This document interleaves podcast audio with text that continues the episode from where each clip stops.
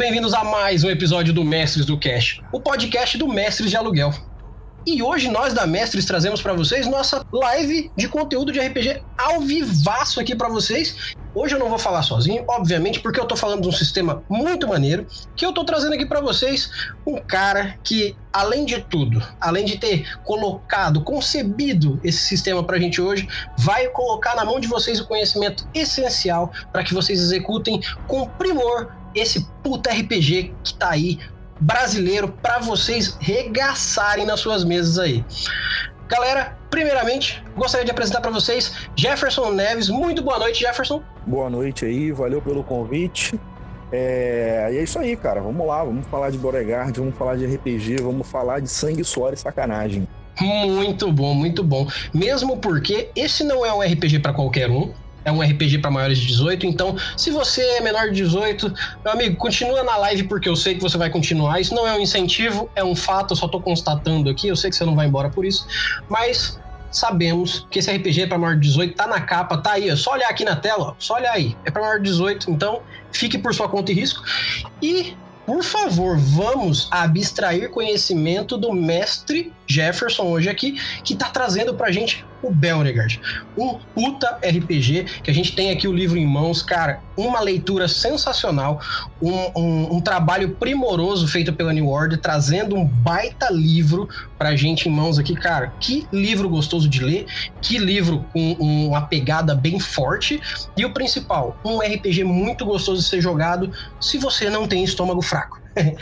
Mas, primeiramente, Jefferson, eu gostaria que você se apresentasse pra gente aqui. Bom, meu nome é Jefferson Neves, eu é, sou um dos criadores do Beauregard, né? O Beauregard ele foi escrito aí por, pelo Rafão Araújo também. Nós dois somos membros do Lampião Game Studio, que tem né, outros membros também. Somos um estúdio de criação de jogos. Junto com a gente está o Jorge Valpassos, o Diego Bernard, a Priscila, o Luiz, enfim, tem uma galerinha que é, trabalha junto para criar novos jogos de RPG e coisa e tal. E o Beauregard é um dos nossos títulos que acabou saindo em parceria, porque nós não somos uma editora, né? Somos um estúdio de criação, que o Beauregard saiu em parceria com a New Order, que, porra, são nossos brothers aí pra caramba, né? Manjuba e Anésio. Beijos, se ouvirem isso aí eventualmente. E hoje, além disso tudo, é, a gente vai estar tá trazendo, como eu disse, é um nosso áudio curso RPG Beauregard.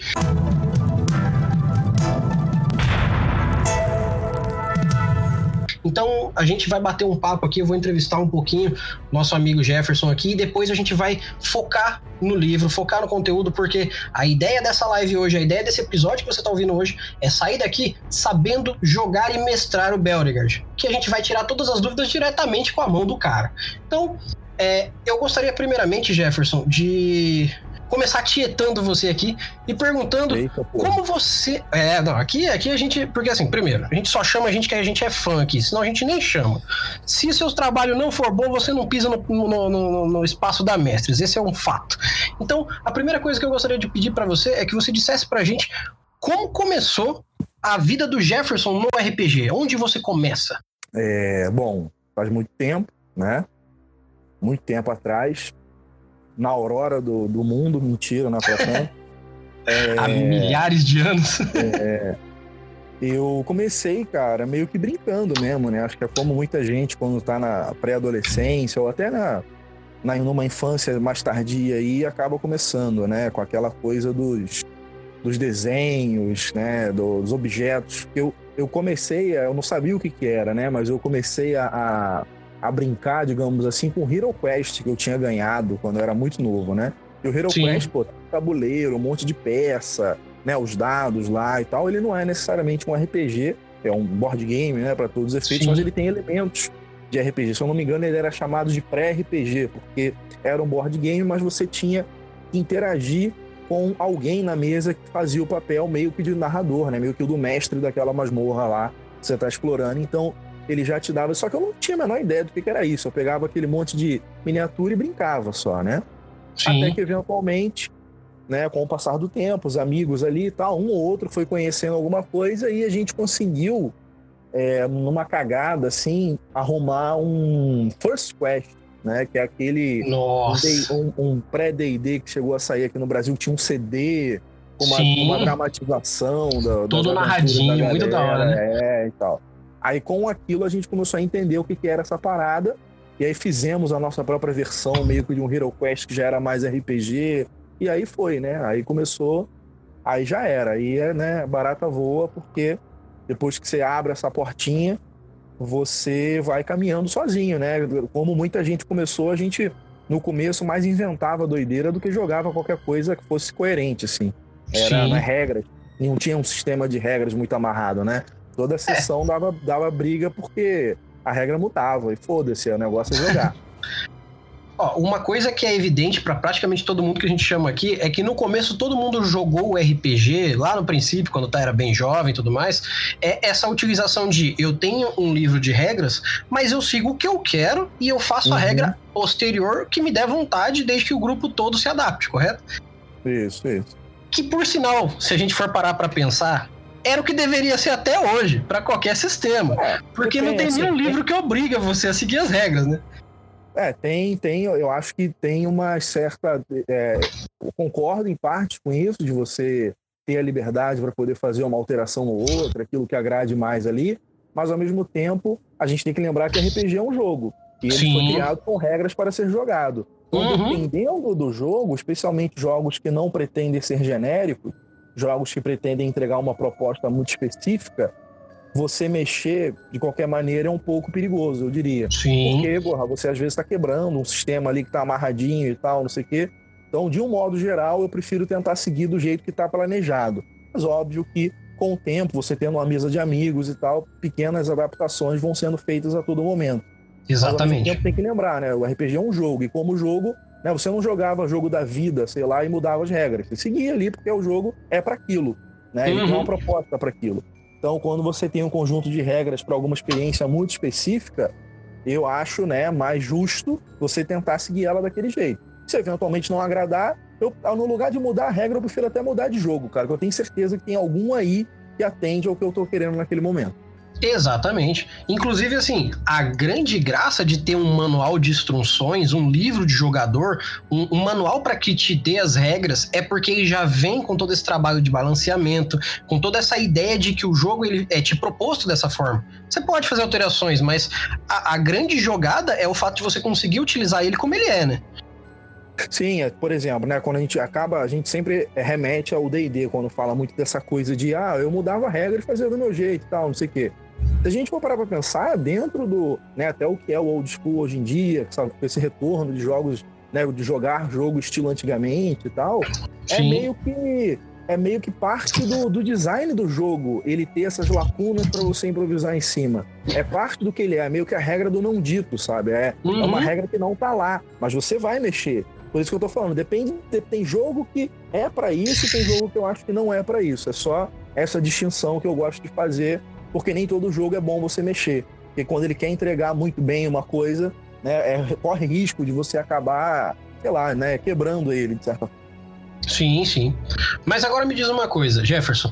Você contou pra gente como você começou no RPG, mas tem sempre um passo que é o diferencial de uma pessoa que ouve, por exemplo, o nosso conteúdo, uma pessoa que consome o conteúdo de RPG na comunidade, seja por um podcast, seja por um livro, que é o caso do que a gente está apresentando hoje, e o fato de que em algum momento o RPG passou de um hobby, de um jogo, de uma brincadeira, de um momento de se encontrar com os amigos e cresceu. Cresceu a ponto de se tornar um conteúdo, como é o que a gente faz aqui e como é o que a gente está mostrando hoje do Belregard. Eu queria saber de você em que momento o RPG deixou de ser um jogo para você e se tornou o que a gente conhece hoje, o Belregard.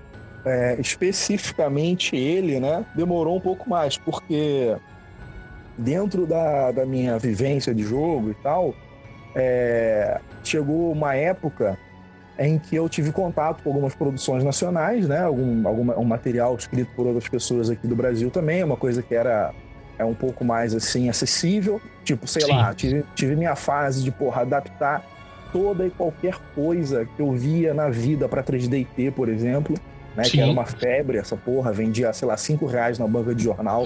Você saía com o sistema pronto para jogar com D6, então, né, era um troço, assim, foi, foi de explodir cabeça na época, né? Onde Uhum. você não tinha internet pra, porra, pegar um manualzinho. É, E, e depois, né, eu, eu tive contato com o RPG da Conclave Editora, que é uma galera lá de Minas Gerais, né, lá de Juiz de Fora. Sim. Eles, que hoje em dia eles trabalham mais com board game e tal, né? Eles é, é, tinham lançado um RPG, eles já tinham lançado o Crepúsculo, né? Que é um, um RPG meio fantasia urbana, sombrio, tipo o mundo das trevas, né? Organizações secretas Sim. e tal, aquela coisa meio conspirações mundiais, enfim. Coisa meio. Como é que é o nome daquilo, gente? É, Código da Vinci, assim, né? E sim, aí, sim. O, o, eles lançaram um RPG Vikings, Guerreiros do Norte, né? Que era Uhum. para D20 na época, já estava o D20 dominando aí o mercado e tal, já era aquele um sistema para todos dominar, que Sim. foi, né, por um tempo. E aí o, o- esse Vikings me atraiu muito pela temática, né? Eu gostava muito dessa coisa quando era mais novo. E eu acabei consumindo o material, joguei por muito tempo uma campanha com a minha galera aqui. E eu- sempre gostei muito de organizar né, as, as campanhas que eu faço, né?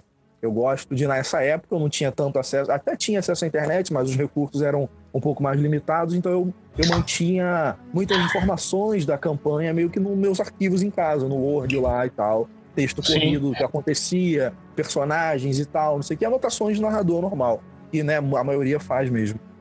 E eventualmente eu registrei a campanha toda lá e tal. Eu pensei, pô, vou mandar, os caras são daqui, vou mandar essa porra pros caras, seja o que Deus quiser. E mandei. Peguei lá o e-mail de um dos caras, que é o Cristiano, né, o Kut, mandei pra ele. Um ano depois o cara me responde. Um Ô, ano, quase um ano. certo? Um ano depois o cara me responde. Explicou lá, tava numa situação ruim, blá blá blá blá blá. Era realmente um texto grande pra caralho. Eu nem imaginei que o cara ia ler, mas o cara aparentemente tinha lido lá e tal. Então, pô, maneiro, bacana. É, é, E ele falou, pô, muito legal esse material, cara, e tal, pô, bacana mesmo, blá blá blá blá. Aí, evento, não sei se tu, não sei se chegou até aí na, na tua área, mas aqui no Rio chegou a rolar uma época, todo ano rolar o dia D, era o dia D RPG, né? Eu não lembro qual era a época específica, Sim, e faziam uns eventos em várias cidades no Brasil para ter um dia de meio que especial do RPG. sim, E sim. num desses dia D, na época que estava saindo a quarta edição de D&D, que eles estavam fazendo a adaptação do Vikings para a quarta edição, o, o- né, eles vieram para o Rio para esse dia D. E aí eu, pô, ele falou, pô, estamos indo para o Rio no dia D, cara, tenta colar lá para a gente trocar uma ideia e tal. Olha aí. Aliás, eu acho que a gente nem combinou, não. Eu soube que eles iam e fui lá. Né? E fui lá, cheguei lá, joguei com eles e falei, pô, eu que sou o cara do e-mail e tal, que mandei e-mail, blá, blá, blá, blá. Aí a gente iniciou um contato lá, né? E aí veio, ele- eles estavam querendo dar uma reavivada na linha, porque iam lançar para a quarta edição do D&D e tal. E aí me convidaram para escrever um pouco sobre, só que coisa de blog, sabe? Só para eu botar o meu material de fã lá mesmo, coisa Sim, sim. simples mesmo, né? Eventualmente, nesse blog, eu acabei criando um material extra que entrou em um dos livros, né? O, o, o Reinos de Pedra, que é o segunda edição, que é para a quarta edição, tem um material meu, que foi a primeira vez que eu publiquei alguma coisa de RPG de verdade, né? Então, assim, dentro. É, assim, quando eu falo de verdade, também às vezes parece meio cagar regra. O que eu quero dizer é que saiu material físico, sabe? Porque não é para desmerecer quem publica, sei lá, o PDF, sabe? Até porque hoje em dia é o que a galera tá mais consumindo. Eu mesmo sou, tô consumindo muito mais PDF do que livro físico hoje em dia. Sim, Mas sim. enfim, só para fazer esse disclaimer aí. E, o, o- e aí saiu, né? Eu imagino, um moleque que é fã consegue botar um material dele num livrinho daquele lá. Porra, fiquei, né? Pinto no lixo, né, cara? Uhum. E, e foi essa primeira vez que eu conseguia né, publicar uma parada num, num termo oficial, né? Onde né, a editora quis pegar e tal, não sei o quê. Então foi uma coisa muito, muito gratificante. E a gente iniciou meio que uma amizade ali, né? Eu, eu consegui publicar depois uns contos com eles também, num livro de contos que eles lançaram. E o próprio Beauregard começou a nascer nessa época. E eu ia lançar ele com a Conclave, na real. Aham. A minha ideia era lançar com a Conclave, porque era com quem eu tinha amizade já, né? Era quem eu conhecia. Mas aí isso, o Beauregard, ele começa a ser pensado em 2011. Então, em 2011, eu já tinha essa amizade aí com, a- com o pessoal da Conclave, comecei a desenvolver. Demorou muito, né? Pô, ele foi sair agora, sei lá, faz, deve estar fazendo dois anos que ele saiu. Sim. É, então foi muito tempo escrevendo, reescrevendo, perdendo tudo, tem que escrever tudo de novo e por aí vai. É, e nesse meio tempo a Conclave foi mudando também. Eles foram mudando de nicho, foram entrando no board game, até que chegou uma hora, eu já tinha conhecido o Anésio e o Manjuba em um evento no Rio. Eles se mostraram muito interessados no Beauregard quando a gente jogou. Eu fiz playtest pra caralho aqui pelo Rio de Janeiro. Sim. E, e aí eu falei com a, com a conclave, cara, eu tô vendo que vocês estão mudando de, de caminho, estão mudando de linha. É... E aí, posso sair fora? Porque, porra, né, eu tô vendo que vocês não vão. Não estão não tão focados em RPG mais. Posso sair fora, levar minha parada para outro lugar? Aí, pô, vai lá, cara, tranquilo, mete bronca, vai. Então sair, né, dessa. Quebramos aí, de certa forma, esse acordo. Sim. Esse acordo dos cavaleiros, né? Encerramos ele, mas de boa, tranquilo até hoje. Pô, sou amigão dos caras, inclusive. Eles devem voltar pro RPG aí, fica uma sombra de spoiler aí, mas não vou falar mais. Olha aí, olha aí. E, e, e aí fui falar com a Nésio Manjuba. Eles, pô, me receberam na hora, né? Abraçaram aí o Beauregard e a gente conseguiu publicar posteriormente. Então, é aquilo, não foi não, não foi uma, um caminho simples na época, né, onde essas ideias começaram, onde a gente fez acordos e tal. Ainda era muito complicado você fazer coisas de maneira totalmente independente, apesar de nesse caminho muitas muitas editoras independentes foram aparecendo, né? Apareceu por Eduardo Caetano com Violentina, Sim. apareceu o pessoal da Secular com aquele Busca Final, Aham. Retropunk apareceu também, então, né, acho que o, o- o mundo do RPG mudou pra caralho nesse meio tempo de 2011 pra cá, né? Sim. Eu lembro de estar escrevendo Beauregard lá no comecinho e estar bebendo fontes tipo Terra Devastada do Bogeia, né? Que é também material nacional que foi- saiu pela pela Retropunk, então foi o, o Beauregard ele teve muitas mudanças internas nesse ponto também, porque como o mundo do RPG mudou muito nesse meio tempo, eu ia sendo influenciado, né? Eu e o Rafão íamos sendo influenciados por, por essas coisas Sim, e a sim. gente também ia meio que acompanhando, até a gente sentar o pé e falar, não, cara, isso aqui tem que ser de tal jeito acabou. E aí a gente conseguiu fazer para terminar de fato. Porque, Exatamente. ó,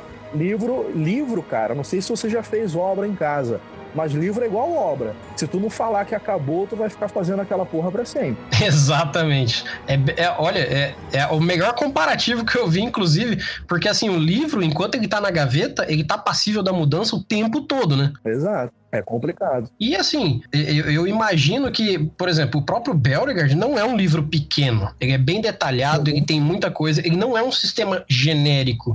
Então eu imagino que uma vez a cada, sei lá, meia hora você deva coçar a mão pra mexer em alguma coisa se ele não tiver lançado. É verdade, assim, em termos do, do, do- a- o genérico dele, de certa maneira ele até é. A gente conseguiu fazer um bem bolado muito bom aí, que é o quê? O sistema do Beauregard não é meu, né? Ele não é criação minha e do Rafão. Uhum. Ele é o Crônicas. O Crônicas é do Pedro Borges, que, porra, é daqui do Rio também, é um cara, gente boa até os ossos.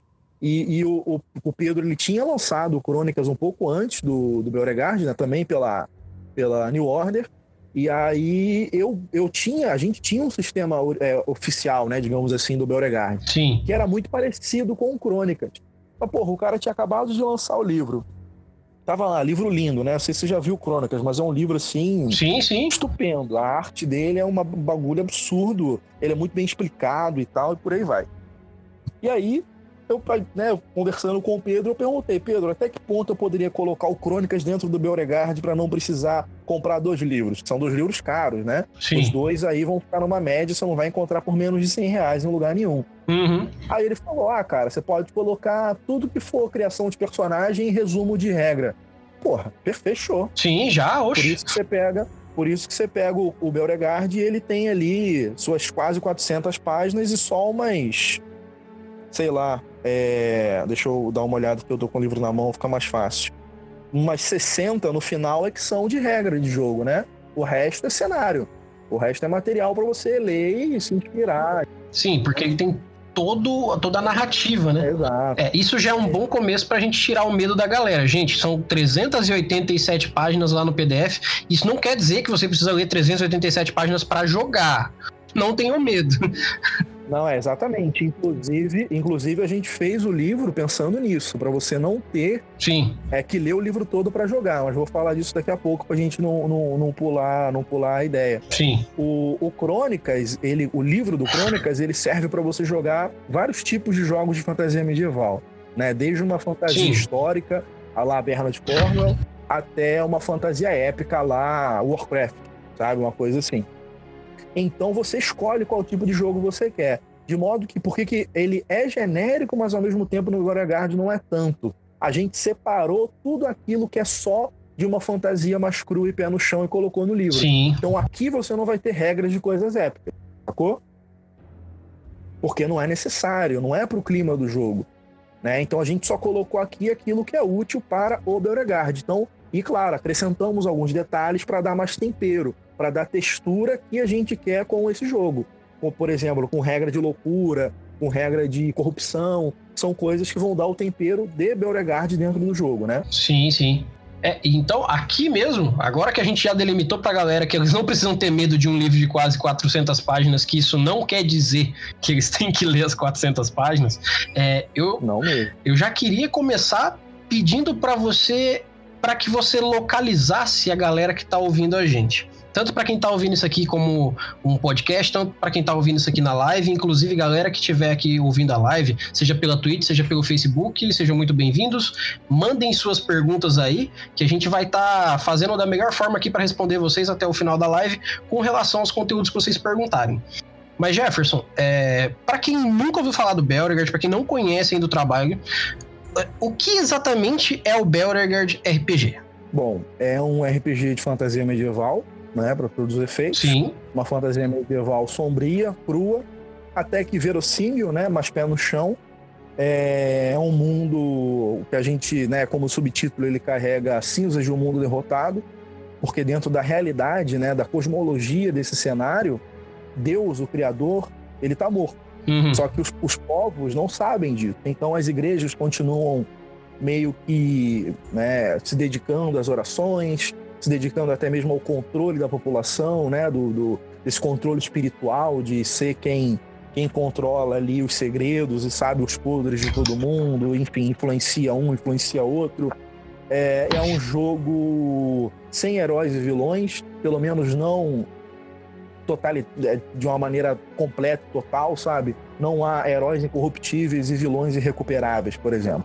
Sim. Né? Todos ali no, no Beauregard a gente tenta puxar muito a ideia de que o ser humano ele tá, ele tá absolutamente suscetível a, a, ao bem e ao mal. Então você não é um mundo cinza, não é um mundo preto e branco, né?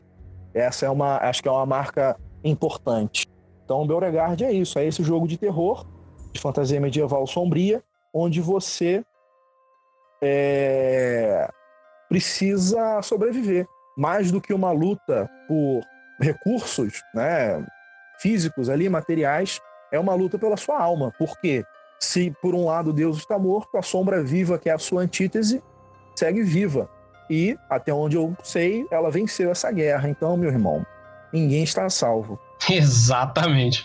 Então, é, eu gostaria já de pedir para você para que você pudesse enfatizar para gente quais são os pontos que quando a gente pegar o livro na mão, comprei o Beauregard, acabei de sair da loja, o que, que eu devo parar para dar uma lida no começo para que eu comece a sentar com meus amigos e falar assim, galera, eu vou ler isso aqui e daqui hoje a gente vai começar a jogar. O que, que é o primeiro passo que eu deveria cumprir ali? Então, o que eu vou falar vai parecer muito óbvio, mas eu sei que você, jogador RPG que nos escuta, você não lê a introdução dos seus livros. Eu sei disso. Eu sei que você não lê.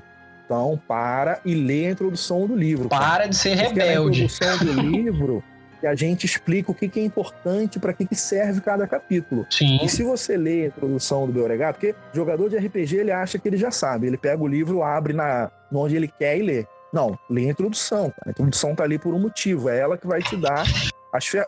como, como usar esse manual de regras né? Como eu falei, RPG é um jogo, assim como qualquer outro. E o, o livro de RPG ele é um manual de regras. Então imagina, você vai pegar lá o manual do, do, do, de um jogo qualquer ou de uma coisa que você precisa, da caixa de ferramenta. Você precisa ler desde o começo, então você não vai entender o que está acontecendo ali. Exatamente. Então, a primeira coisa que você precisa ler é a introdução. Na introdução você vai pegar várias questões importantes aqui, como por exemplo, você vai entender conceitos do jogo, né, entender um pouquinho do, do clima do jogo, o que influenciou ele, por exemplo, né? Uhum. Que tipo de literatura influenciou, que tipo de, enfim, é, é, coisas, né, acabaram contribuindo para a construção dele, os conceitos dele, né, como é que funciona a magia lá, como é que funciona, o que, que é a verdade em Beauregard, que é um conceito muito importante para o jogo, né, a, narrando, jogando, que coisas um narrador tem que saber, que coisas um jogador tem que saber, e depois a divisão dos capítulos. Mas eu já te adianto, você pode ler direto o capítulo 4, que é o Sacrum Codex. Nesse capítulo, cara, você vai encontrar um tratado sobre como jogar e narrar jogos de terror, de um modo geral, especialmente focado em Beauregard, obviamente. Mas mesmo que você seja um mero amante do terror e goste de jogar, né, narrar jogos de terror, esse, esse capítulo pode ser útil para você também, Uhum. porque ele vai falando sobre várias questões pequenas de como lidar com o jogo de terror, de como levar, que tipo de clima você tem que invocar, que tipo de questões você tem que trazer à mesa, né? Que tipo de, de ferramentas narrativas você vai ter para fazer com que os jogadores sintam que eles estão é, experimentando um mundo derrotado, um mundo sem esperança, por mais que você acredite que haja um Deus lá no céu olhando por você e zelando pela sua alma. Maneiro, maneiríssimo, cara. E agora o que, que eu vou falar para você? Acho que a melhor forma, depois que a gente sabe qual que é o básico pra gente é, começar num livro, pô, li ali o capítulo que o Jefferson falou. Eu, eu imagino que a melhor forma da gente se direcionar dentro do personagem, dentro do jogador, dentro do mestre, é vendo a ficha, correto? Pode ser, pode ser, é uma boa. A ficha sempre mostra pelo menos o, o que, que é importante, né, no jogo, de fato. Sim, mesmo porque, assim, com a ficha, a gente consegue procurar as palavras-chave para encontrar o que a gente precisa Uhum. no livro, né? Verdade. Então, vamos fazer o seguinte, ó, eu abri a ficha aqui agora pro pessoal que tá acompanhando a gente ao vivo aí. Aqui, ó, ficha linda, cara. Porra, que ficha bonita. Eu acho maneiro exatamente os detalhes, cara. Detalhes fazem a diferença. Se você é desenhista, se você é escritor, se você é cantor, seja o que for, são os detalhes que fazem a- o seu trabalho se tornar arte. E aqui você já vê pela É, ficha. tem, um, tem um ditado medieval que eu gosto muito, né, que diz o diabo está nos detalhes. Aí. Exatamente. E você pensa assim, poxa, mas o, o que que difere essa ficha de uma ficha qualquer? Cara, pega uma ficha de D&D tradicional aí, de qualquer edição, da primeira lá, caixa vermelha, até a quinta agora. Você vai ver que o layout da ficha te dá esse entendimento de coisa mais quadradinha, certinha, aquele medieval barroco, quadradinho, tudo organizado, porque tem muita informação e ao mesmo tempo porque tradicionalmente aquele é o visual. Mas aqui no Beauregard você já vê que ele é todo desenhado, todo ornado, para que você se sinta mais nessa pegada mais dark, nessa pegada mais é, imersão no, no, no mais sério, mais. é, como é que é o nome daquela época onde era tudo cinza? Aquela época que, assim, pra gente, a gente sabe hoje que foi uma época um pouco mais triste, um pouco mais pesada, mas a gente vê que tem esses pequenos detalhes que fazem a ficha do Beauregard já te imergir um pouco na criação do personagem, na hora de mestrar, na hora de ver o jogo, né? É, essa ficha quem fez foi inclusive foi o Luiz, que também membro do Lampião. Ele manda muito. Esse estilo meio iluminura e tal, que é um desenho tem um desenho sem proporção, mas é bonito, né? Mesmo ele sim. nitidamente sem proporção nenhuma, mas ele tem um certo charme, né? Esse preto carregado também fica muito bonito. Sim, sem dúvida. Aí o que, que a gente tem aqui? A gente tem essa primeira caixa, onde normalmente a gente des- descreve o personagem, correto? Isso. Aqui tem algumas etapas que eu gostaria que você me explicasse, porque o próprio nome em si não explica muito, mas a gente não precisa dar uma explicação muito grande, porque a ideia é fazer o pessoal ler também. Claro. Mas, por exemplo, o nome do personagem a gente vai colocar e o nome do jogador é o nosso. Isso. Mas o que, que enquadra essa crônica? A crônica é o nome da história que você vai jogar. O Crônicas RPG, ele trata de campanhas, né? O termo mais comum é campanha, que a gente usa geralmente no RPG, né? É, é histórias com começo, meio e fim, que não serão in- Ah, intencionalmente sim. muito longas, né?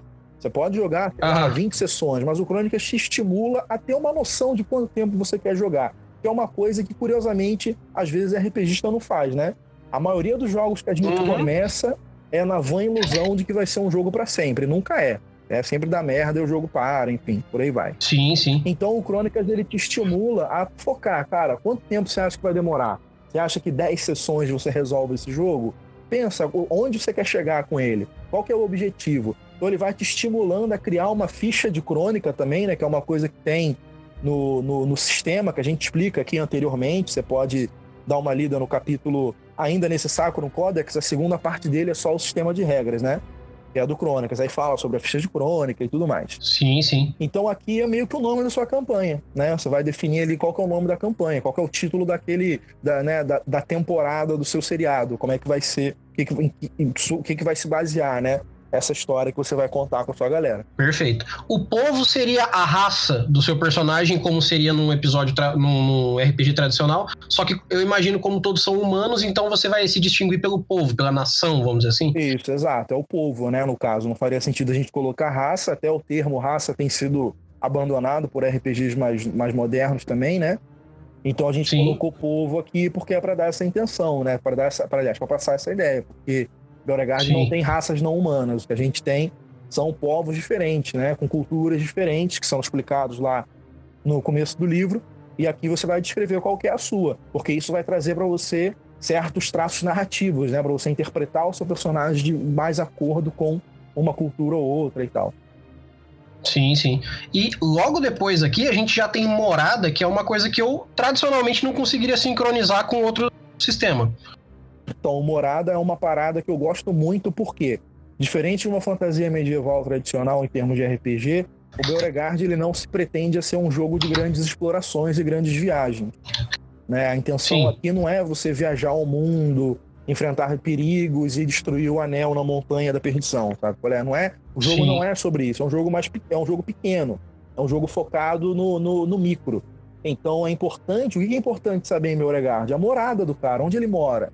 E morada eu tô falando não é a minha casa, é a morada mesmo. Pô, eu vivo no, no condado de, de sei lá quem, sabe? Isso é importante, porque provavelmente todos os personagens serão de lá.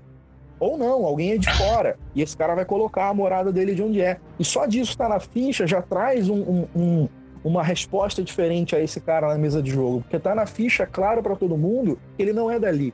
Né? Então isso também carrega um certo, uma certa importância dentro da narrativa de Beauregard. Sim, sim, perfeito. Aqui a gente já vê que, por exemplo, na, nessa primeira caixa a gente já tem uma descrição de background muito grande, que é a construção básica antes dos números em si, né? É verdade. Aqui, uma outra coisa que é interessante, porque idade e ocupação, a gente pode ver daquela coisa do realmente a idade do seu personagem e ocupação, o que, que ele transmite como o que seria a, é, a profissão dele, não necessariamente em números, mas em habilidade padrão, né? Por exemplo, se ele é um camponês, se ele é um carpinador, uma coisa assim. Isso, isso, isso. Ele pode ser, sei lá, né? na, na parte de regras a gente dá muito exemplo de, de disso também, né? O cara pode ser um, um sei lá, de um é, deixa eu ver aqui para ver pegar um exemplo. Ele pode ser de um fugitivo, né? De repente, um herege, Sim. um ladrão, um, um né? Um, um, assassino. Isso enquanto enquanto enquanto o, o, conceito, né? Enquanto aquilo que ele, porque a gente também gosta de trabalhar com conceitos abertos, porque isso Sim. não é uma classe de personagem, entendeu? É meio que aquilo que vai ajudar a definir o personagem, porque o cara não necessariamente ganha alguma coisa por escolher isso, só que são palavra-chave que você vai estar usando para descrever o cara. Então ele pode ser todas essas coisas, ou ele pode ser, sei lá, um aprendiz, um caçador, um, um castelão. Ele pode ser. Um, imagina, você define que seu personagem é um castelão. Isso já traz na cabeça de todo mundo que ele vive num castelo e serve ao lorde daquele lugar. Isso já traz uma carga narrativa pesadíssima, que é uma coisa que o próprio narrador muitas vezes vai ter que definir. Ó, só que não vai caber na história que a gente bolou. Por isso que a ficha da crônica é tão importante. Na ficha da crônica, o narrador já vai dizer que tipo de ocupação ele acha que encaixa com esse jogo ou não. E aí a galera sim. escolhe, sacou? Sim, sim, perfeito. E aqui é, entra uma coisa que eu achei muito interessante, que é o patrono. Veja bem, para quem não tem afinidade com RPGs do tipo crônica, aqui entra uma parada que também é tão diferenciada quanto a morada. Se puder explicar pra gente? É, o patrono vai na, na sociedade, né? Nessa sociedade medieval de Beauregard, todo mundo serve a alguém. Né? Sempre você serve a alguém. Mesmo que você seja um homem livre, em algum momento você vai estar servindo a alguém. E mesmo que você seja um homem livre ali que não tem um senhor direto, ou um comerciante de repente, você ainda é da morada X. E na morada X ela tem um patrono, e esse patrono também é o seu. Então, a, a, o patrono às vezes é aquilo que liga todos os personagens, né? Ou não. Ou de repente um dos personagens tem um patrono que é o bispo, enquanto o outro, o patrono dele é o conde. E isso pode gerar um conflito de interesse muitas vezes. Sim. De, de que o que, que o personagem vai favorecer a amizade que ele tem pelo cara ou o, o, o que o patrono dele deseja dele. E por aí vai, né? Então o patrono também ajuda a ser essa outra palavra-chave que vai estar colaborando para a construção do, do cenário que vai surgindo enquanto se criam os personagens, né? Sim, sim. O, o... Que também é outra coisa que o narrador pode definir na ficha de crônica. Quem são os patronos que estão disponíveis ali na, na mesa? Ah, tem o cara da guilda de mercadores, tem o cara da igreja, tem o cara da. da né, nessa situação do, do, do, pobre, do próprio nobre local, mas tem também um cavaleiro que está se destacando e ele pode ser um patrono também. Então, né, é como se, se isso já já fosse delimitando aquele xadrez da sociedade na qual você está vivendo naquele momento. Sim, sim. E aí você tem que escolher para que lado você vai. E o lado que você escolhe, muitas vezes, pode fortalecer, enfraquecer, né? E por aí Sim. vai. Aqui eu vou pular duas etapas, mas eu acho que seria legal explicar essa parte agora, porque a gente falou sobre o patrono que existe, entre aspas, uma questão devocional, aquela coisa do. Não é que seja um deus, mas é aquela pessoa para quem eu me devoto, para quem eu, eu bato continência, a quem eu respeito. E aí a gente tem o período, a, a etapa de lealdade. Qual que é a diferença dessa para o patrono, por exemplo? A lealdade a gente pode assumir porque o patrono ele pode ser uma liderança indireta. Sim. Né? No exemplo que eu dei, o cara que ele mora naquela vila, mas é um homem livre. Ele, ele, o patrono dele ainda é aquele, aquele o lord local, mas ele pode ter o, a lealdade dele é verdadeiramente dedicada ao, ao mestre da guilda, ou ao mestre pedreiro local, que é o cara que ensinou a ele o que ele sabe. Sim. Entendeu? A lealdade. Então aqui você pode fazer um jogo de a quem eu demonstro ter lealdade e a quem eu tenho lealdade de verdade. Exatamente. Você pode fazer um, uma brincadeira nisso daí também. Exatamente, cara, perfeito.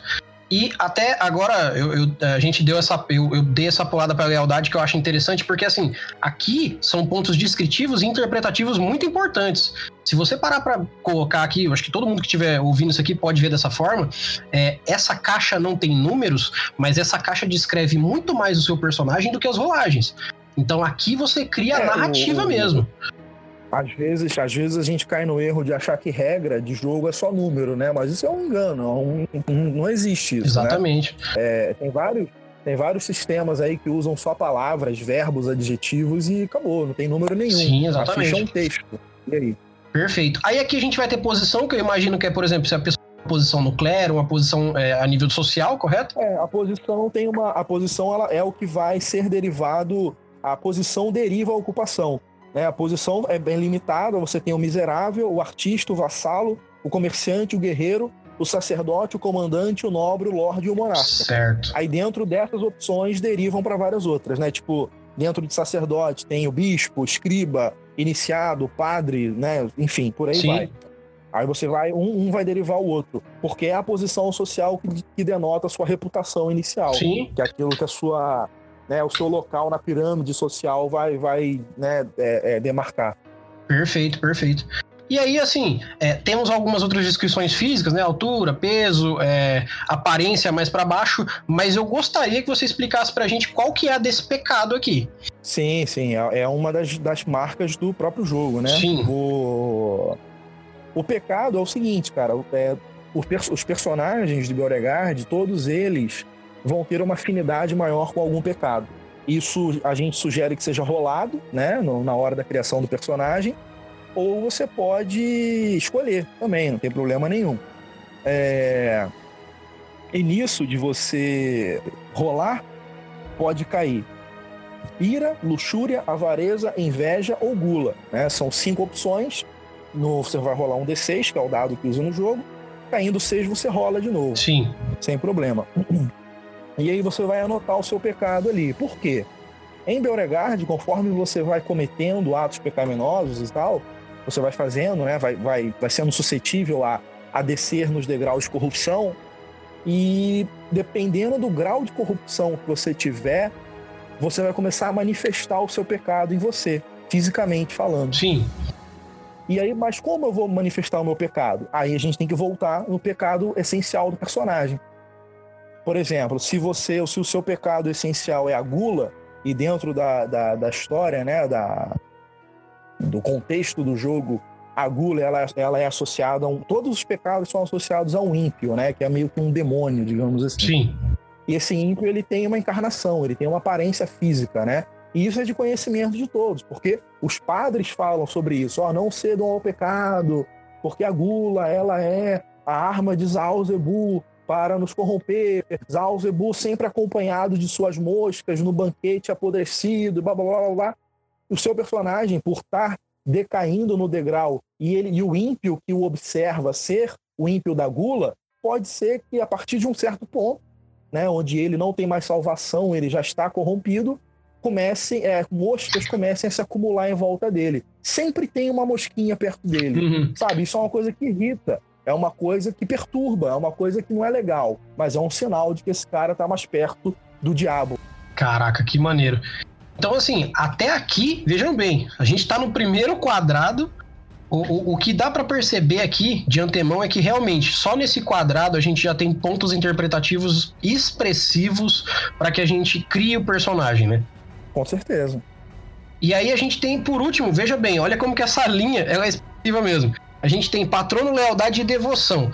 Agora, como você disse anteriormente, Deus estaria morto. Uhum. Mas a devoção e a lealdade e o patrono não deveria ser uma coisa parecida, então?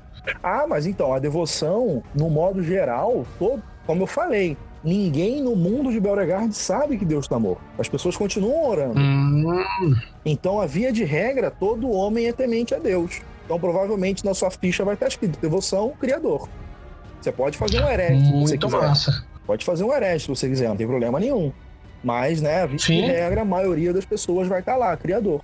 E isso também, pensando em regra, não apenas enquanto número, mas também enquanto texto, é uma, é uma mecânica para você lembrar, ó. Tô aqui, minha devoção é um deus morto. Olha só que merda, hein? Puta. Foda. E agora o que, eu, o que eu queria perguntar, depois de tudo isso, porque assim, a gente tem mais as partes é, físicas aqui, que seriam marcas, aparência, isso tudo denota a situação física, correto? É, a aparência, tipo, é, a gente aconselha colocar um adjetivo que é meio que aquela coisa que a pessoa que te olha vê primeiro. Sim, sim. Aí você não precisa colocar, tipo, cabelo grande, você pode colocar aparência, nervoso. Sim. É isso. É. Quem olha para você vê, pô, tá aí um cara nervoso. É uma característica né? pessoal e não visual necessariamente. Né? É, que, que, é, é algo que as pessoas que olham para você é a primeira coisa que elas reparam, né? Sujo, você pode colocar aparência, suja. Pronto, é isso. Sim, perfeito. Então, assim, até aqui a gente já tem a descrição visual e interpretativa do nosso personagem, na base ali do storytelling mesmo. Agora a gente entra em atributos e especializações.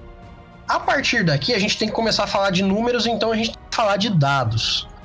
Os dados que a gente utiliza no Beauregard são só os D6, correto? Isso aí. Beleza. E como é que a gente faz para montar a ficha na parte numeral? Bom, a construção do personagem ela é livre, ela é aberta, né? Você tem total controle sobre o que você quer fazer.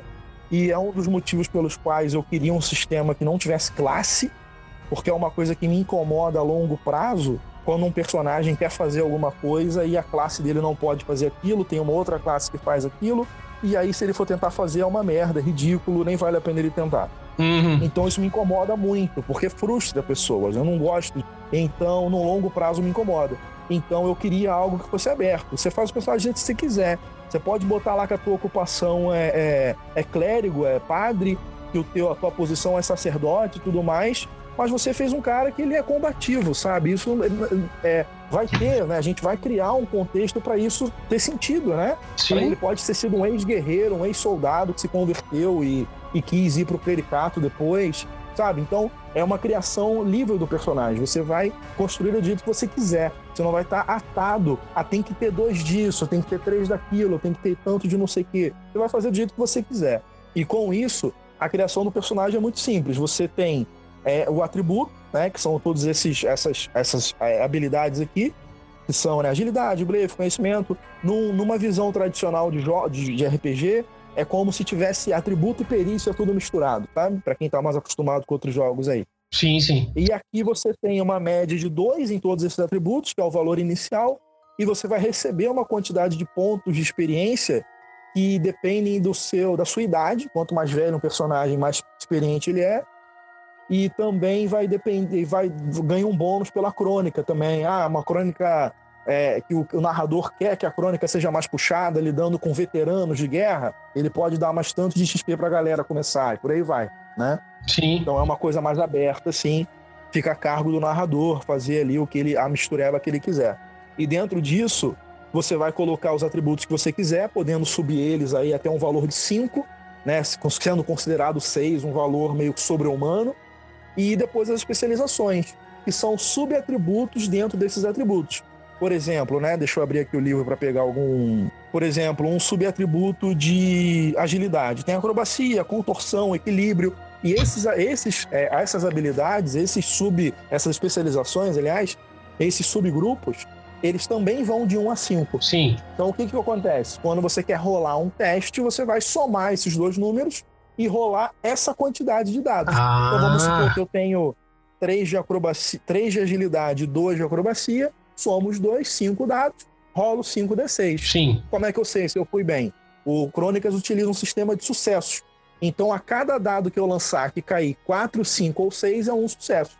Então, eu somo meus sucessos depois da rolagem e vejo se eu fui bem, fui mal. Né? Geralmente, o narrador vai impor um nível de dificuldade, vai falar: Ó, quero dois sucessos para você se equilibrar nesse muro aí, para não cair e chamar a atenção de não sei quem. Aí rolei lá para conseguir, fiquei no muro, não consegui, cair, por aí vai aquele desenrolar de RPG que a gente já conhece. Sim, perfeito. O, o bom aqui é que a gente tem dois pontos muito legais um quesito interpretativo muito legal que exige um peso, exige uma. É, assim, você pode fazer da forma que você quiser, mas ele exige todo um contexto interpretativo e ao mesmo tempo os dados que são facilitadores de você fazer um teste que poderia ser uma coisa muito difícil em alguns sistemas, e aqui basicamente você vai rolar tantos D6 e ver quantos 6 tirou. Isso aí, é bem tranquilo, cara. Tem uma, uma regrinha do trunfo, né? E a cada 6 que você tira nos dados, você pode repetir eles para ter mais sucessos. Então, né? Tem essa, essa explosão do 6, né? Sim. Caiu 6, rola de novo para tentar tirar mais sucesso. Perfeito, perfeito. Então, assim, aqui a gente tá olhando aqui na parte, né? Da, eu tô, tô mostrando pro pessoal aqui na parte dos atributos e especializações.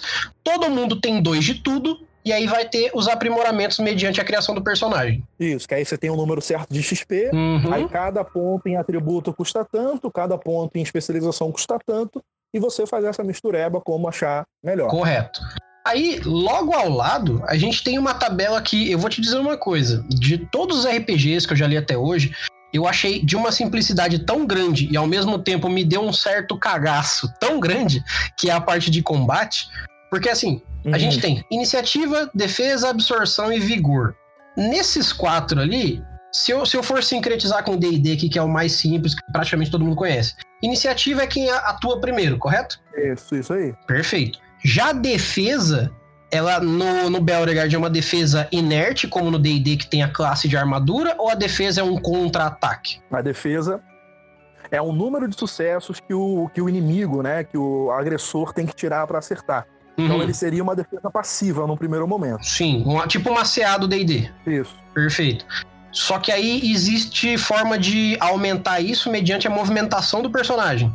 Isso. O combate no Crônicas ele é bem solto, né? Sim. Você pode bloquear ataques, atacar de volta, esquivar, enfim. Então, ele permite um, um combate muito, é, assim, dinâmico, né? Você consegue, tem manobras e tal, você consegue fazer o jogo virar se souber como fazer uma estratégia maneira utilizando essas manobras aí. Saquei. E aí a gente tem essa questão da absorção. Como que ela funciona? A absorção, ela vai funcionar com a armadura, né, que o personagem utilizar. Sim, é um redutor de dano, no caso. Isso, o dano que passar depois que o cara rolar, né? Uhum. É interessante também porque aqui o dano ele não é rolado, né? O dano ele é fixo. Uhum. Então isso agiliza muito o combate. A arma tem dano tal, sua força dá mais tanto e acabou. Esse é o dano.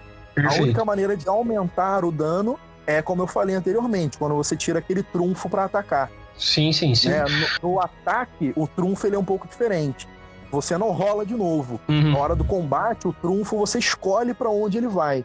Você pode escolher ele para acertar melhor. Vamos supor, a defesa do cara é 4, você teve três sucessos e um trunfo. Sim. Você escolhe aquele trunfo para ser um, né, o, o, o que o cara achou que você não ia acertar, mas você conseguiu mesmo assim. Ou você escolhe o trunfo para aumentar a sua defesa por aquele turno, né? Tipo, minha defesa tá baixa, é, ou são muitos inimigos, eu vou me dedicar mais a bloquear os ataques do que a fazer qualquer coisa. Então, todo trunfo que eu tiro aumenta a minha defesa, ou eu uso o trunfo para aumentar o meu dano. E aí você tem com chances de aumentar o dano de maneira cavalar e o combate em crônicas fica uma coisa extremamente mortal. Sim. Geralmente ele não dura muitos turnos. É, até porque eu ia perguntar uma coisa que comumente quem é adepto do D&D procuraria aqui e não acharia que são os pontos de vida, né? Uhum. Aqui tem vigor. Estão aí. Mas é, é o vigor é, é como se fosse os nossos pontos de vida. Então eu posso pressupor que se eu tomar, por exemplo, três pontos de dano, eu estaria morto. Ainda não. Por quê? Ah. Como é que funciona o vigor aqui? Sim. O vigor aqui funciona da seguinte maneira: tem um atributo aqui do jogo que é o é resistência.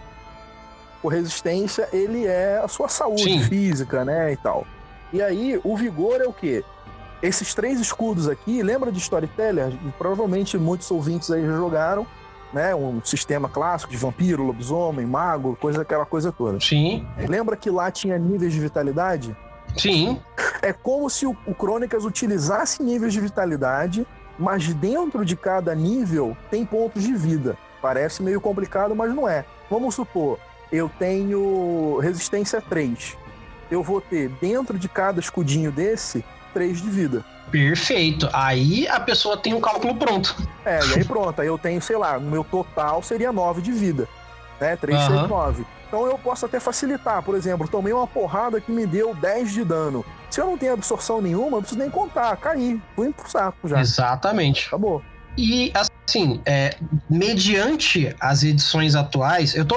É, é uma coisa que eu sempre falo aqui, a gente sempre acaba caindo no comparativo com o DD, porque parece que a porta de entrada pro RPG é o DD, né? Sim, parece que ninguém sim. consegue entrar por outro RPG. Verdade. Então eu vou comparar com o D&D porque às vezes o pessoal já tem o D&D 5 na mão ali facilitado. É, na quinta edição tem isso, nas outras edições é bem diferente. Eu acho que a- na quinta edição até por um lado facilitou, por outro mecanizou, mas tudo bem. Hoje aqui a ideia é como que eu sei quando eu morri? Morri mesmo. É quando eu zerei meus pontos de vida, no caso vigor, ou tem alguns testes contra a morte, ou tem, sei lá, uma forma de não morrer instantaneamente. Tem sim, então. O, é o seguinte. Você, quando zerar, né? O seu o escudo aqui, né? O vigor, ele também é um redutor, né? Depois que você perde Sim. o primeiro escudo, você tá com menos um dado pra tudo. Depois que perde o segundo, menos dois dados. Perdeu o terceiro, seu Hum. personagem cai inconsciente. Sim. Se o seu personagem foi, ele, ele, ele foi derrotado, a gente não usa, né? A palavra-chave não é morto, é derrotado. Sim. Porque você não necessariamente caiu também, você só tomou aquele golpe que te derrubou. Uhum. Você foi derrotado. O agressor vai escolher: eu quero matar você ou não. Porque o agressor pode escolher. Se eu estiver narrando e no começo do combate, ou sei lá, em qualquer momento eu falar: esse combate aqui é mortal, os agressores querem matar vocês. Porque às Sim. vezes o agressor só quer te derrubar, ele não tá interessado em te matar. Ele quer que Sim, você sim. saia do combate. Te derrubou, Aham. sei lá, te roubou, saqueou e foi embora. Tá cagando se você vai viver ou morrer. Mas às vezes não, às vezes ele quer te matar de fato. Se Exatamente. o, o, o, o atacante não quer te matar, aí a gente rola um dado do destino, que é um D6. Você vai Sim. rolar um D6, e aí, dependendo do resultado, as coisas vão acontecer contigo. Né? Um dos resultados possíveis é a morte. Hum, muito bom. E aí, por exemplo, é, a gente tem essa medida de que você pode morrer. Se não, você só permanece ali é, desacordado Você vai ou. permanecer inconsciente por um tempo. Se Sim. não houver nenhum, nenhum, é, nenhum evento externo que justifique a morte do personagem, eventualmente ele vai acordar. Sim. né? Se, se, sei lá, ele morreu num lugar onde tá tendo uma inundação, eventualmente ele vai morrer, porque ele vai se afogar e por aí vai. Sim, sim, perfeito. Então, assim, até aqui a gente já tem é, a descrição dos atributos, de como é utilizado os números na ficha, quais são os dados que você utiliza para jogar o Belregard e como funciona o combate. Veja bem, aqui a gente já tem 80% dele explicado. Logo ali abaixo a gente vai ter a parte dos ataques, que, que seriam basicamente é, as armas que você usa, né? Imagina, o- a, a forma com que você com- combate, né? Isso. E aí embaixo a gente tem ali é, ela, recursos e status. Esse eu vou pedir para que você explique cada um deles. Ah, então, o Elan, ele é o destino do personagem. Né? O Sim. Elan é o quanto seu personagem tem de vida pela frente, vamos dizer. E esse número vai variar de acordo com a sua idade. Quanto mais jovem o personagem, mais Elan ele tem. Quanto mais velho, menos Elan ele tem. O Elan também é utilizado para comprar virtude, que é como se fosse uma vantagem, né? Uma qualidade de defeito, digamos assim. Sim. Você ganha, gasta Elan para comprar virtudes e ganha Elan por pegar fraquezas. Então isso é uma coisa que você vai ver na criação do personagem. Você tem aquele elan inicial, você pode pegar elan a mais pegando fraquezas, ou não pegar nenhum e só gastar o seu elan inicial comprando virtudes. Mas é bom ter elan também. Por quê? O elan ele é meio que aquele salvador de jogador. Sim. Né? É aquele salvador de personagem maluco, basicamente. Uhum. Você vai usar o elan para, se você gastar o elan, você pode rolar um teste, é ganhar três dados em um teste. E porra, torna a sua chance de sucesso muito maior. Você pode, por exemplo, refazer um teste. Você pode, por exemplo, se você queimar o elan, que é gastar ele permanentemente, que é como se, no sentido é, né, acima aí, né, num sentido, sei lá, metafórico, metafísico, sei lá qual, é como se o seu personagem tivesse decidindo deixando ele naquele momento. Por isso ele gastou um ponto desse destino aí. Que é o quê? Vamos supor, eu queimei um de elan para ter sucesso automático em um determinado teste. Certo. Eu não, eu não vou ter como falhar nisso. Eu queimei meu elan. O meu- tipo, a gente pensar num nível mais poético, é como se eu, eu- eu- é, normalmente eu teria morrido naquela situação. Mas, né, o meu destino ali, é, é, eu- aquele não era o meu destino ainda. Então eu pude continuar, eu pude avançar. Certo. E você também pode queimar Elan para dentro, claro, respeitando a ficção criada junto com os jogadores o próprio narrador. Um jogador pode meter o bedelho na narrativa. Né? Você pode queimar um de Elan para mudar alguma coisa na narrativa, tomando ela para você por um momento. Né? De repente o cara ia fugir e algum jogador, ó, vou queimar o Elan, mas eu vou acertar a flechada no pé daquele maluco. Certo. Beleza, acertou então. Né? Ou você pode também é, queimar o Elan para quando você for derrotado e o dado cair que você morreu, você não morrer. Muito bom. Pra dar uma, uma, É. uma salva. É, também você meio que queimar o seu destino para não morrer, né? Meio que a mesma coisa. Sim. Muito bom.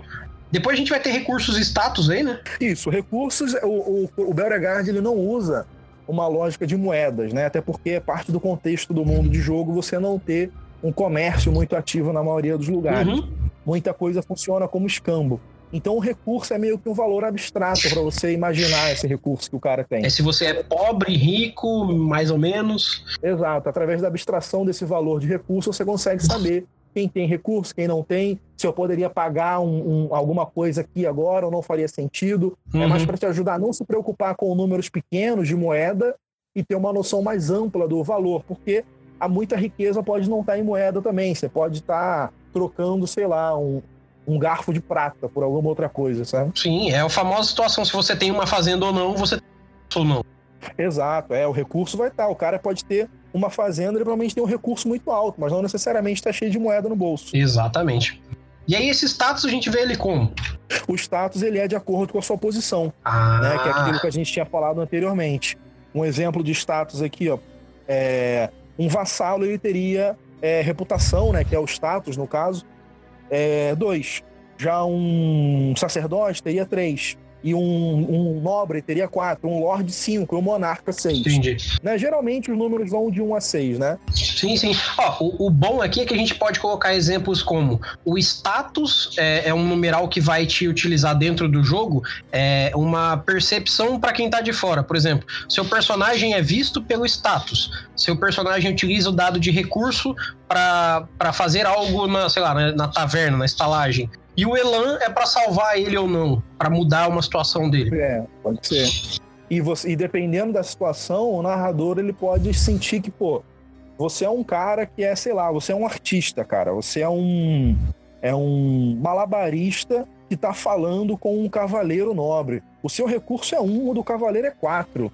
Nessa interação social aqui, o cavaleiro tem muita vantagem social em cima de você. Então, quando, sei lá, você, malabarista, artista, tá falando que viu o cavaleiro noite passada, invadiu o quarto do filho do Lorde para onde ele foi encontrado morto, e o cavaleiro falar que não, não fui, você tava bêbado e não lembra de nada, é mais provável que acreditem no cavaleiro do que em você.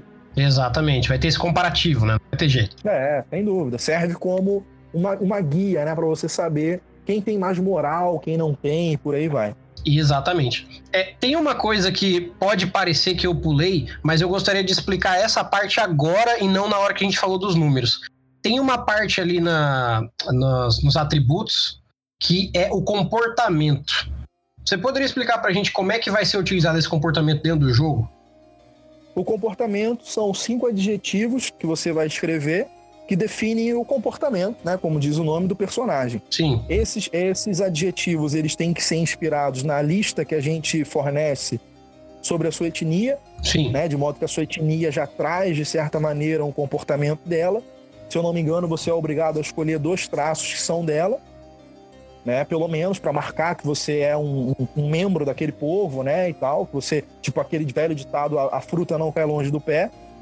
Sim. É, geralmente, se eu não me engano, a lista de, de comportamentos que a gente dá tem cinco. Se você estiver jogando e quiser fazer um exemplar perfeito, o estereótipo daquele povo, é só pegar todos os comportamentos do que o povo dá. Né? Perfeito. Né? E isso vai servir como uma guia para você lembrar como seu personagem é. Né? No final do jogo, quando o narrador for recompensar com experiência, certamente o comportamento vai contar, né? Como a interpretação. Interpretou direito, não interpretou, saiu muito do personagem e tal, vai ser sim, fundamental para entender o quanto de XP você vai receber também. Sim, é, é, assim, eu sei que não é exatamente isso, mas é uma forma de sincretizar, de colocar um paralelo com o que seria a tendência, né, no D&D. Que sim, não é exatamente um padrão linear que você segue, mas o quanto mais você anda nessa linha, mais próximo do que o seu personagem é, você está interpretando ele, né? Exato, exato. É uma boa comparação, sim. Ah, tá. Então, aqui a gente tem dois quadrados que eu imagino que a explicação dele é simples, mas eu gostaria que você é, elucidasse bem pro pessoal a parte de virtudes e fraquezas. Porque eu imagino que isso não tem a mesma pegada, por exemplo, de talentos e habilidades do D&D. Hum, não, não na sua totalidade, mas são verdadeiramente qualidades e defeitos. Sim. São traços no personagem que você pode colocar para detalhar ele mais, digamos assim, né? Tem coisas que vão ser voltadas ao combate, claro, mas também tem muita, tem muita qualidade, muita virtude, fraqueza que tem um, um apego físico, de, por exemplo, atraente, alfabetizado, por exemplo, é uma virtude. Nem todo mundo sabe ler e escrever. Sim, ainda mais em tempos medievais, é óbvio. É, aparência, aparência comum, uma coisa que vai te dar bônus para de repente se misturar na multidão. Criação privilegiada, denotando que, vamos supor, eu fiz o, aquele meu malabarista lá né, que é um vassalo, vassalo não, é um, é um artista de reputação 1, eu de repente coloco nele aqui é, criação privilegiada. Pô, mas como isso? Ah, de repente ele, ele cresceu no mosteiro e conseguiu comer do bom e do melhor e ser educado lá dentro ainda, e por isso ele tem criação privilegiada. Então, isso são coisas que vão ajudando você a também detalhar né, esse personagem que você está criando. Sim, sim. E as fraquezas são coisas que vão meio que atrapalhar ele um pouco, né? É, vão ser empecilhos ali no, no, no, que podem aparecer e que vão dar pontos de elan ou para ele guardar e usar no meio do jogo ou para ele comprar outras virtudes no caminho. Perfeito, perfeito. Agora a gente entra no que para mim é uma das, uma, assim, não só o ponto que eu acho mais interessante tanto visualmente na ficha como é, de interpretação e, e mecânica de jogo, como eu vou te falar que se não fosse só um diferencial, eu acharia que é o que dá mais norte pro que é para ser pensado do Belregard. Porque até aqui, se a gente pegar tudo que a gente falou até agora da ficha, é, são, é, é, é tudo com paralelo com qualquer outro RPG é possível fazer. Aqui na roda da corrupção e loucura, cara, é, eu acho que é tipo assim, a, a carteira de identidade do Belregard, pelo menos dentro da ficha.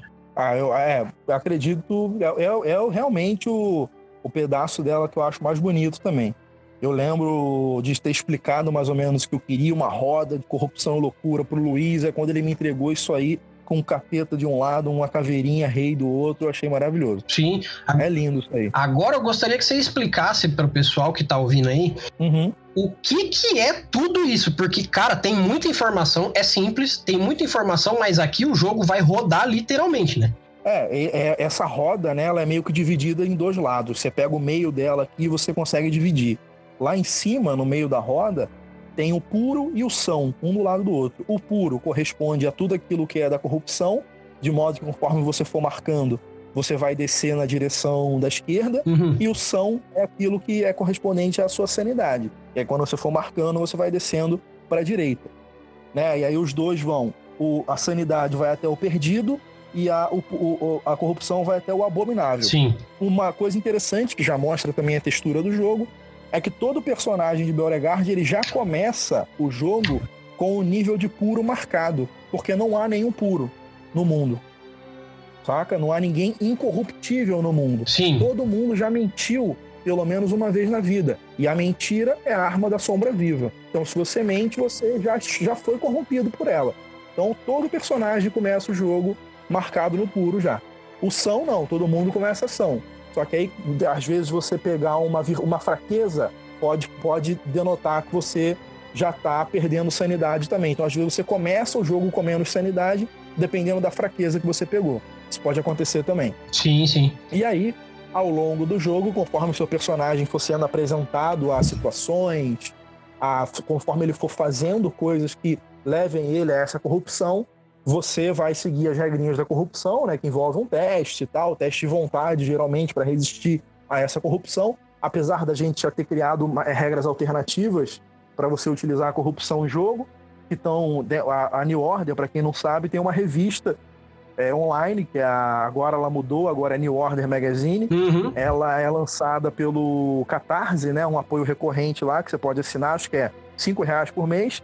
E já tem muito material de Beauregard lançado lá, que é né, o material oficial para todos os efeitos, porque está saindo na revista da, da editora. E lá a gente às vezes joga uma regrinha alternativa, um uso diferente de tal conceito do jogo. Porque agora, né, como a gente estava falando lá no começo, agora ele está pronto. Uhum. Agora, todas aquelas ideias malucas que eu tinha para de repente tentar mudar o jogo podem vir como um material extra, como experimentação, como regra alternativa para tal coisa, porque o básico já está pronto. Não preciso me preocupar mais com isso, né? Sim, sim. E assim, aqui, como que a gente utiliza. É, vamos, dois exemplos aí para o pessoal entender bem como é que essa roda ela é utilizada de fato no jogo, porque assim, ela para quem olha e não saca qual que é a dela, ela tem muita informação. Na verdade, ela só tá, ela só tá mostrando os nomes, né, do, dos níveis de, de corrupção ou loucura que o seu personagem vai descer, conforme ele comete atos malignos ou conforme ele vai se deixando levar pela, pelas verdades do mundo, né? E vai enlouquecendo pouco a pouco. Sim, sim. Né? Então vamos supor, seu personagem ele já tá lá com o puro marcado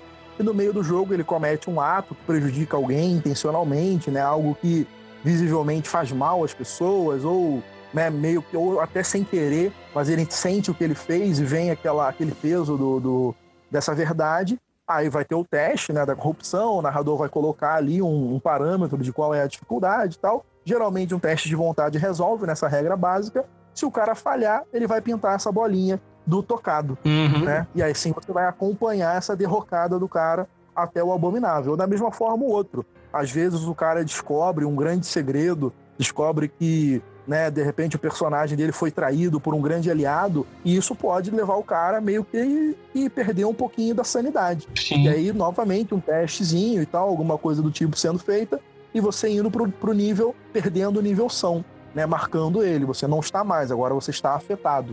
Né? Então você não marca. Você não marca o nível que você tá, uhum. né? Você marca o nível pelo qual você passou já. Sim.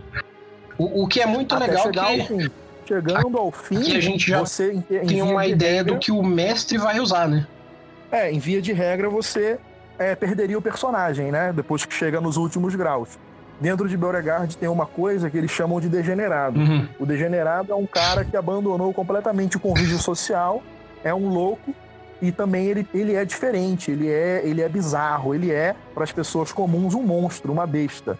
O degenerado nada mais é do que alguém que desceu ou no grau inteiro da corrupção ou no grau inteiro da sanidade. E vive como um louco nos ermos, ou uma besta, seja lá o que for.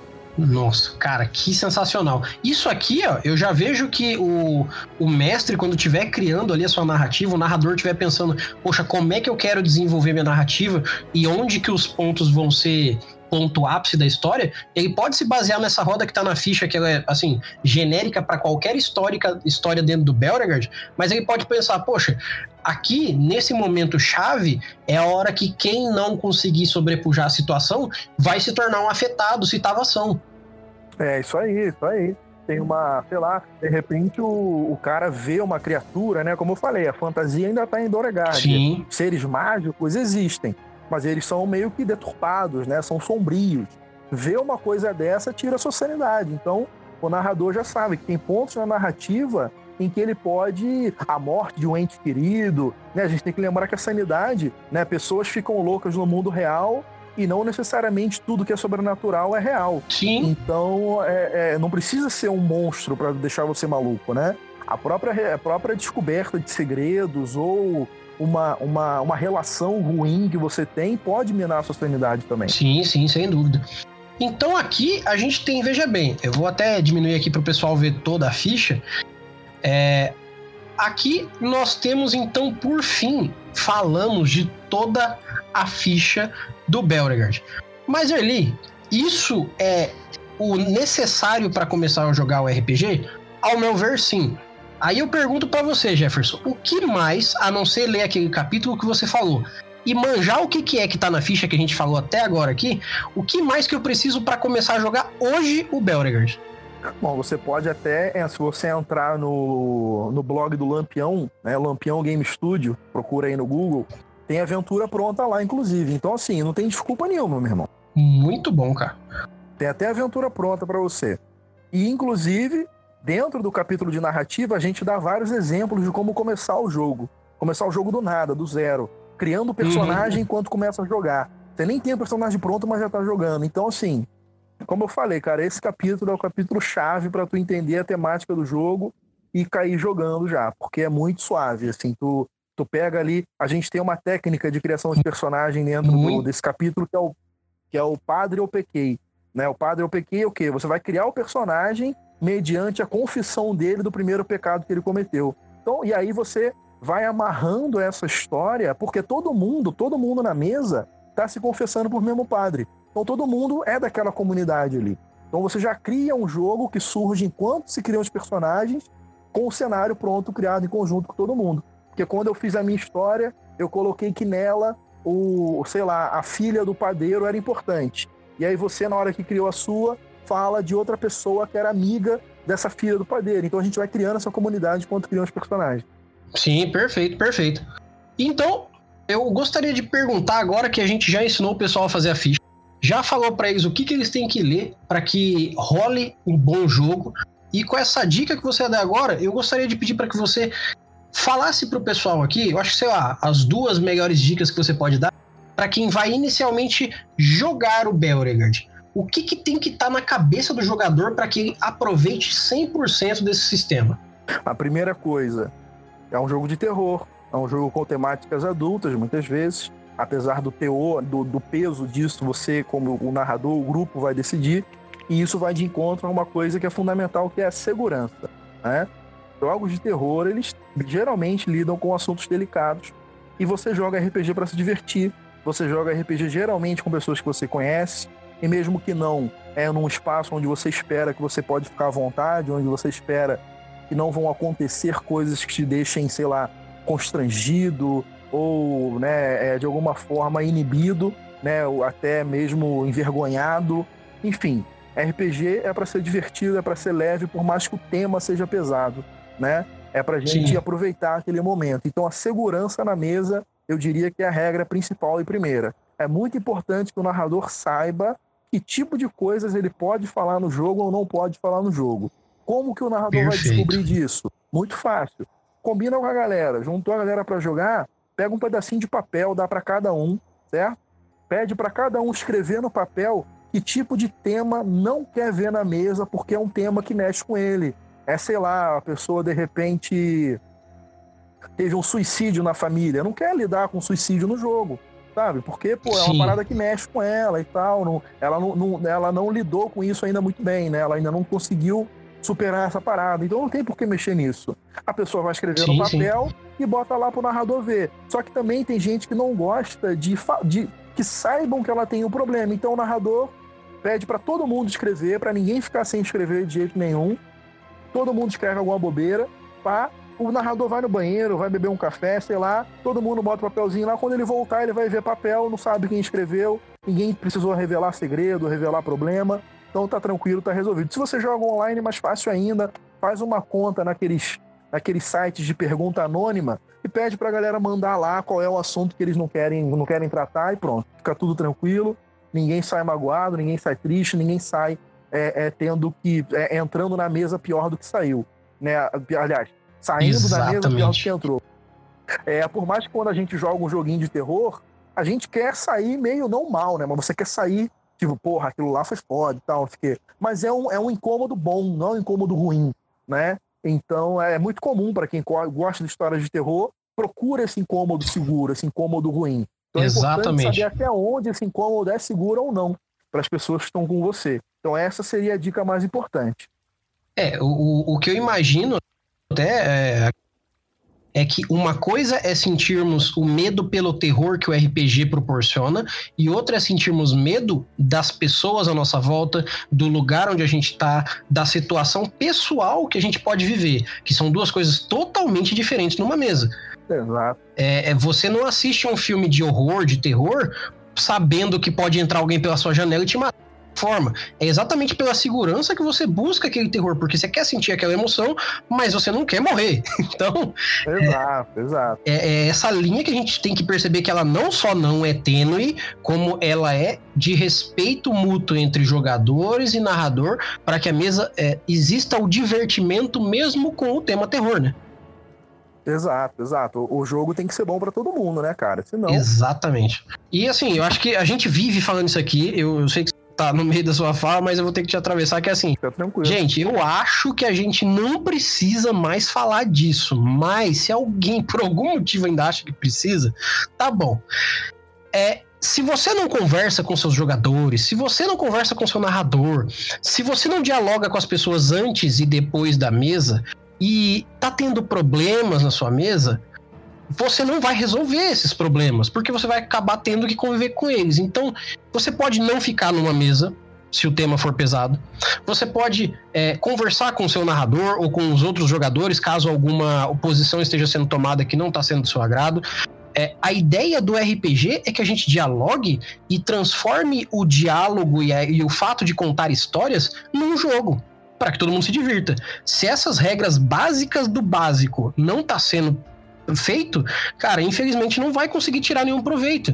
Então, é, façam da forma mais social possível o RPG. E não obrigatória, não dolorosa, porque não é essa a premissa do RPG. Exatamente.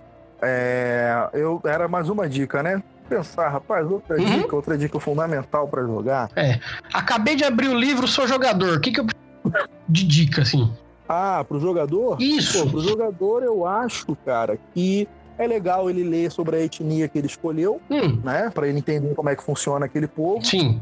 né? Ele, ele lê, porque a gente facilitou bastante. Tem uma descrição longa da etnia, para quem gosta de ler. Sim. tem é, tópicos que falam o que é muito o que é mais importante e se o cara tiver preguiça de ler o tópico na anotação lateral do livro do livro tem um Um resuminho? os ditados populares daquele povo Muito legal. e pô através dos através dos ditados populares você meio que entende qual que é a mentalidade da galera Sim, sim. então seria isso, né? O jogador também é legal ele ler a introdução do livro, porque a introdução ela fala sobre o clima do jogo. Então, se todo mundo lê a introdução, certamente ninguém vai estar jogando frustrado, sabe? Uhum. Porque tem aquilo, né? Às vezes o cara é um jogo medieval, fantasia, pô, vambora jogar. E aí tu começa a jogar e o cara fala, pô, você aqui o, um cavaleiro. Aí o cara fala, pô, então até tem cavaleiro, cara, até dá, mas eu bolei um jogo só pra carpinteiros, pedreiros e, e padeiros. Uhum. Aí o cara, pô, vou jogar essa porra não, tá maluco? Que jogo é esse?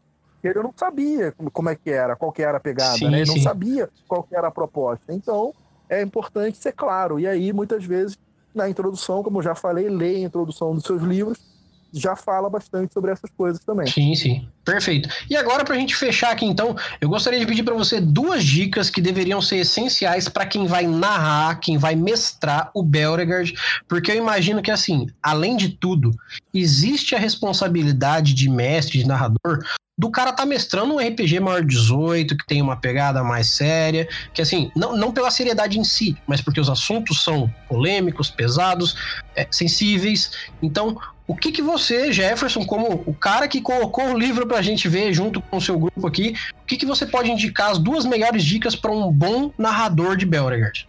Bom, já falei da segurança, já falei da leitura do capítulo de narrativa, que Certo. são né, fundamentais aí. Uhum. Fora isso, para facilitar a sua vida, se você né, tá com o livro aí e tal, e pô, tá meio perdido, é muita coisa, já li a narrativa, já tô aqui, mas pô, tô, tá, tá, tá turvo, tá turvo o negócio. Sim. O bom seria você ler o tomo 2, que é o Tratatus Terrae. Uhum. O tomo 2 ele vai falar sobre os, as castelanias, né? Os reinos, vamos dizer assim, de Beauregard. Aham. Só que você não precisa ler todos. né? Na introdução tem uma linha falando sobre cada um. Você pode ler essas linhas. Aliás, uma linha não, eu menti. É um pequeno parágrafo, mas é bem pequeno mesmo. Para de preguiça, você que está ouvindo aí. É, Exatamente. é, se algum desses parágrafos chamar a sua atenção, vai direto para ele ler aquela. Você não precisa ler todas elas, porque um dos elementos do Beauregard é o, é o isolamento. Né? O mundo está isolado, as pessoas não viajam muito. Então, isso é um trunfo para você, narrador. Por isso que as histórias micro em Beauregard funcionam tão bem. A gente está te dando um cenário pô, relativamente bem detalhado, uma riqueza boa, mas você vai focar no micro. Você pode fazer seus jogos em uma das cidadezinhas que a gente fala aqui, ou não, criar a sua no meio do nada, simplesmente usando uma cultura que você leu aqui, achou maneira e quer explorar isso dentro daquele cenário e acabou. Né? Você vai explorar o micro ali. O grande, né? as decisões do rei não importam. Importa o que, que o padre local quer fazer amanhã, porque ele é que vai te afetar diretamente. Então, essa leitura de uma castelania em particular, às vezes, para você dar o tom do jogo que você quer, é, pode ser interessante. Porque como o mundo é isolado, é, essas castelanias funcionam quase como microcosmos, sabe? Cada uma tem o seu jeito de se comportar, né? Sim. Então, nessa mistura, você acaba conseguindo levantar um material interessante. E para o narrador também, tem um, um, um, um capítulo aqui em particular que é muito divertido, muito bom para o narrador, que, se eu não me engano, é o capítulo 3 do livro 3, que é um capítulo sobre os segredos do mundo, que todas as páginas dele são pretas, né? É o Inominato. E aqui estão os segredos do cenário. É a parte onde a gente lança várias perguntas para você, narrador, quebrar um pouquinho a sua cabeça e tentar inventar, tentar mudar esse futuro de Beauregard aí. São Certo. perguntas que têm respostas que podem dar inspirações para você criar campanhas que são mais amarradas com esse com essa cosmologia do jogo. Porque você pode também fazer jogos que vão envolver a descoberta de que Deus está morto. E aí, como é que lida com isso? Exatamente. Então, assim, é, uma vez que demos dicas para jogador, demos dicas para narradores e ensinamos a gente a jogar aqui, cara, eu acho que daqui hoje, hoje, eu tô falando de agora, hoje você que tá aqui vivendo nesse Brasil que estamos passando por um perrengue sério aí, coronavírus, a gente sabe, é, não, não, não vamos não falar sobre isso, então a gente quer mostrar esse conteúdo para vocês ao vivo, para que vocês não percam tempo e vão jogar Beauregard hoje. Então, para fechar aqui com chave de ouro, com chave de ouro demais, assim. Jefferson, que, tem alguma coisa que eu ainda não sei para jogar Beauregard? Rapaz, tem uma, Hum, tem uma que a gente não falou que é o lado sobrenatural do jogo para você jogar. Ah, com o sobrenatural. uhum, Existe uma coisa, né, dentro da ficha, lá no cabeçalho da ficha, naquele quadradinho lá, tem uma parte que fala assim: embaixo do pecado tem marcas. hum, As marcas são coisas pelas quais seu personagem passa, traumas, que fazem ele despertar.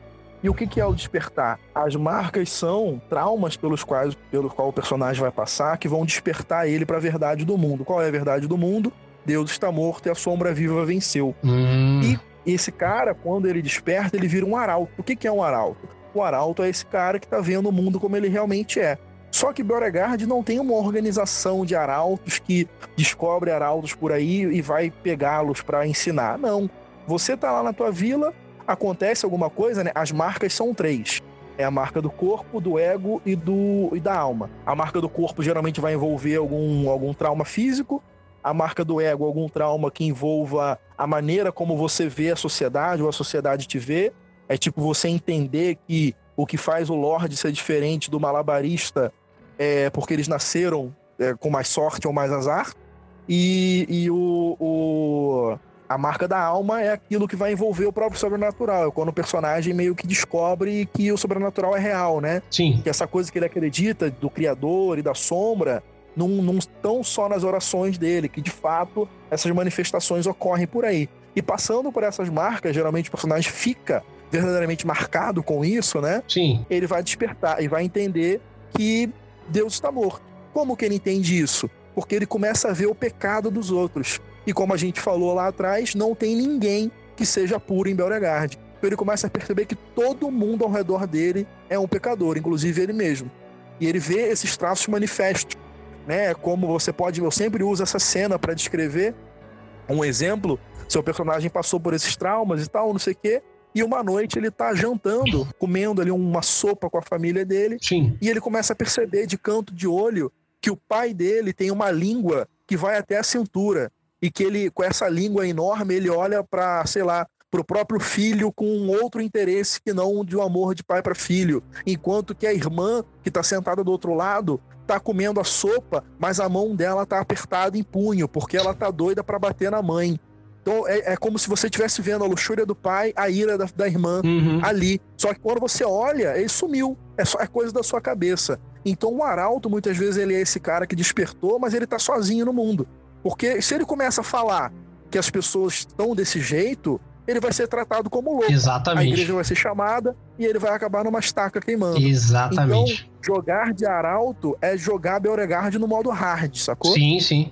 Vai ver mais, mas vai ser muito mais difícil. Exato. Você vai ver o pecado, vai ver os problemas que estão acontecendo no mundo e vai ter que lidar com isso ou não. Você vai se abster, não vai fazer nada. Você vai conseguir não fazer nada. Então são questões morais que são apresentadas no jogo também. Perfeito, perfeito. Então agora eu vou interagir rapidamente aqui com a galera que tá assistindo a nossa live. Muito obrigado a todo mundo que tá assistindo a nossa live. Primeiro eu quero falar com o pessoal aqui lá do Facebook, o Renato Nunes Toniaço, brigadão aí pelos comentários, brother. A gente tem também o Thiago Cardoso que mandou aí um parabéns pra gente pela live que a gente tá fazendo. Obrigado, Thiago. E o Jonathan Când- Cândido mandou também. E até o Atila Tarrim perguntou qual é o programa que a gente usa. A gente tá usando o Streamlabs OBS.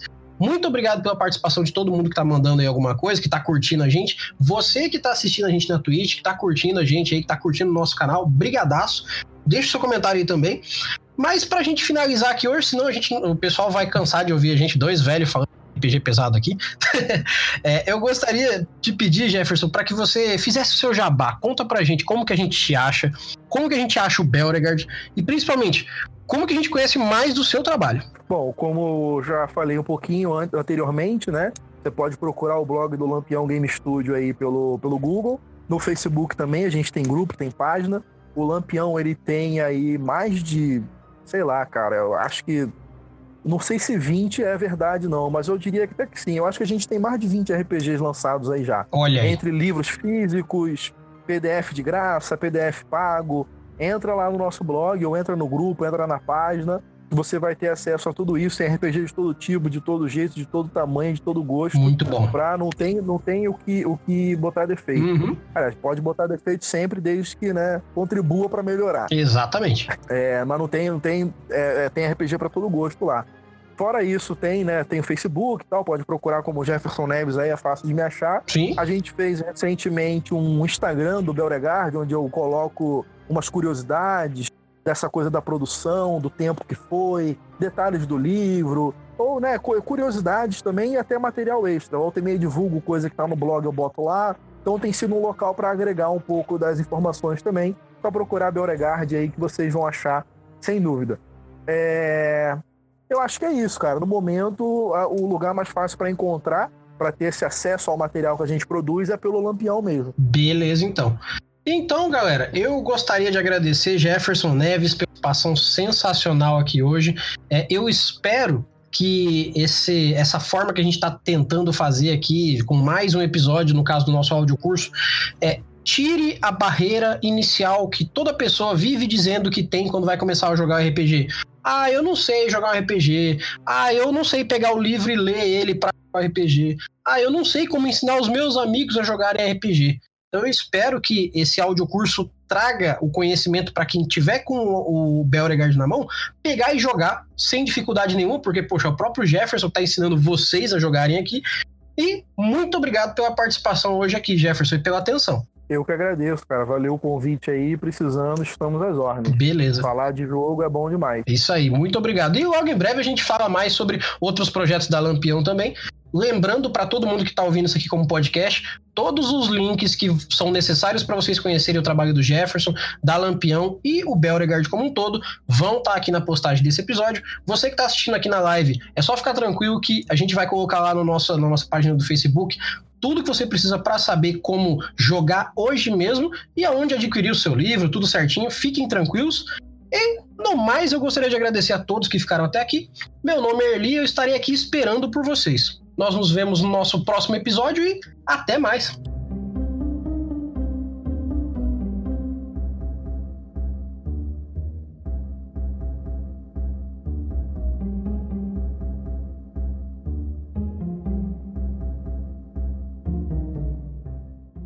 Versão brasileira Mestres do Cast.